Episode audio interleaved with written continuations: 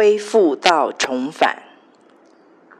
我相信是神听了你们的祷告，伸出他怜悯的恩手，在搅动阴潮哦。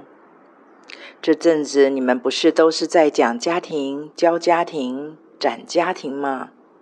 为所有的家庭真正被更新、翻转、恢复原创来祷告，最后终能成为合乎主用、又圣洁、又尊贵、又能快持打粮的新器皿、新器具。你们在主里 back to back 的亲密与努力，绝不突然。By the way，建议你们去看校园出版的《Roots 团契》，就算以前已经看过了，在此时此境再看一遍呗。看似不愿意碰和被碰的，不愿意碰和被碰的防卫面具下，常常都有一颗已经枯竭到一处，就怕自己会溃堤的心，渴望却又恐惧。这种心生出来的标准长相，就是看起来颇为刚硬。实则是离崩溃只有一根稻草的距离，就先多抱抱、拍拍他们吧。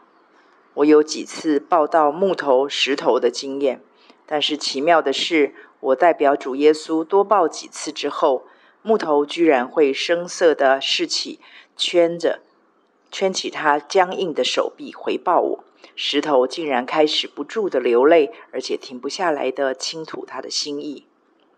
原来石头真的会蹦起来赞美神呢。表面上事件的重心是孩子，也的确是。然而若是深究，关键却绝对是父母亲的回转在先。在一个家中，神常常会在夫妻、父母当中先找到一个他可以进行对话的窗口，成为救恩的流通出入口。找对了关键，找到了窗口，孩子就有机会回转向父母，家庭就有可能在真理中复活。